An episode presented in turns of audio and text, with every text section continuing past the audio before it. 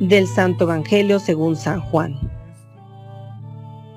En aquel tiempo, Jesús dijo a sus discípulos, Me voy ya al que me envió y ninguno de ustedes me pregunta, ¿a dónde vas?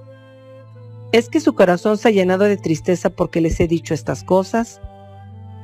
Sin embargo, es cierto lo que les digo, les conviene que me vaya, porque si no me voy, no vendrá ustedes el Paráclito. En cambio, si me voy, yo se lo enviaré. Y cuando Él venga, establecerá la culpabilidad del mundo en materia de pecado, de justicia y de juicio. De pecado, porque ellos no han creído en mí. De justicia, porque me voy al Padre y ya no me verán ustedes. De juicio, porque el príncipe de este mundo ya está condenado. Palabra del Señor.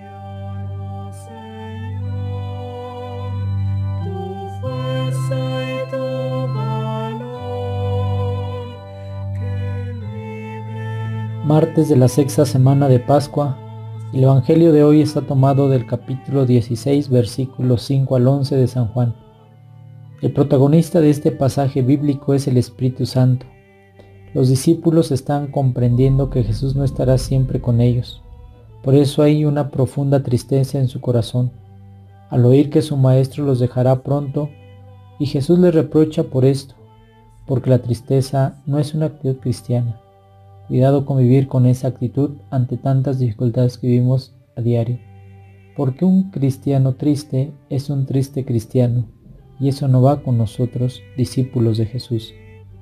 Ante la magnitud de esta desolación, Jesús anima y conforta a los discípulos con la promesa del Espíritu. Les conviene, dice Jesús, que yo me vaya. Si no me voy, no vendrá a ustedes el defensor, pero si me voy, lo enviaré a ustedes. Sin alma, aunque un órgano o miembro de un cuerpo esté completo, no sirve, es un cadáver. Sin el Espíritu Santo en nuestra vida, solo somos cristianos de nombre, inútiles ramas secas en el tronco de la vid. En cambio, cuando el Espíritu Santo vive en nosotros, nos da fuerza, nos da gozo, nos da poder, alegría, nos abre a la vida de Dios, nos libera de adicciones, nos ilumina, nos proporciona paz, nos mantiene en la esperanza. Jesús los y nos anima a confiar, a creer, esperar. Por eso les asegura que enviará al Espíritu Santo, el abogado, el defensor, en reemplazo suyo. Y va a confirmar y fortalecer la fe de los discípulos a pesar de las circunstancias de la crisis y persecución. ¿Por qué es necesaria la venida del Paráclito y su presencia entre los discípulos? La respuesta brota de la misión asignada al Espíritu de la verdad, enseñar a los discípulos y recordarles cuanto dijo Jesús y dar testimonio de él. El mundo ha odiado a Jesús, le ha perseguido, le va a dar muerte.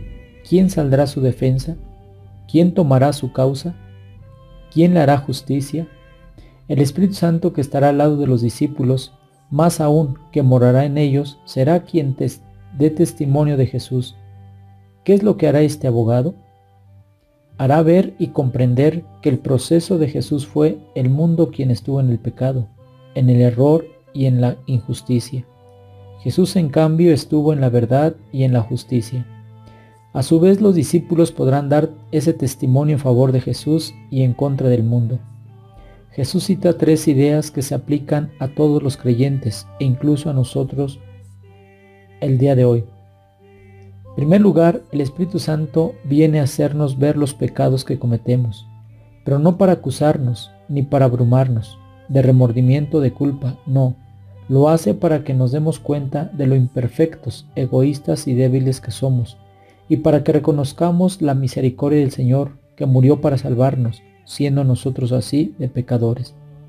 Eso nos lleva a la segunda función, la justicia de Cristo, como Jesús no está ahora físicamente en el mundo, excepto en la Sagrada Eucaristía, el Espíritu Santo nos habla al corazón para enseñarnos quién es Cristo y nos lo muestra en la Sagrada Escritura, la comunión, la oración, la meditación. Así nos da a conocer la justicia del Señor, su misericordia, su compasión y su poder. Por último, el Espíritu viene a traer juicio, un juicio que no está dirigido a nosotros, sino a Satanás, junto con todos sus engaños, artimañas y maquinaciones perversas. El Espíritu Santo actúa todo el tiempo en cada creyente, aunque no lo podamos percibir.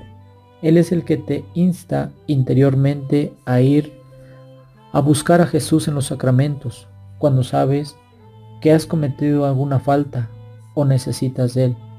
El Espíritu Santo es el que anima e inspira a corregir malos hábitos o actitudes.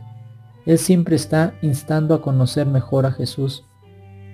Pidámosle a Dios nuestro Señor que nos conceda la gracia del Espíritu Santo para que actúe más libremente en nuestro corazón.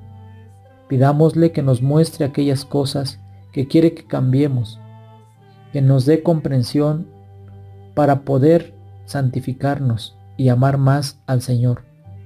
Así como Jesús les prometió a sus discípulos que el Espíritu Santo estaría con ellos, también nos asegura que el Espíritu Santo está y estará siempre actuando en nuestra vida. Señor, te invito a que entres en todas las áreas de mi vida y me enseñes a conocer a Jesús cada vez mejor.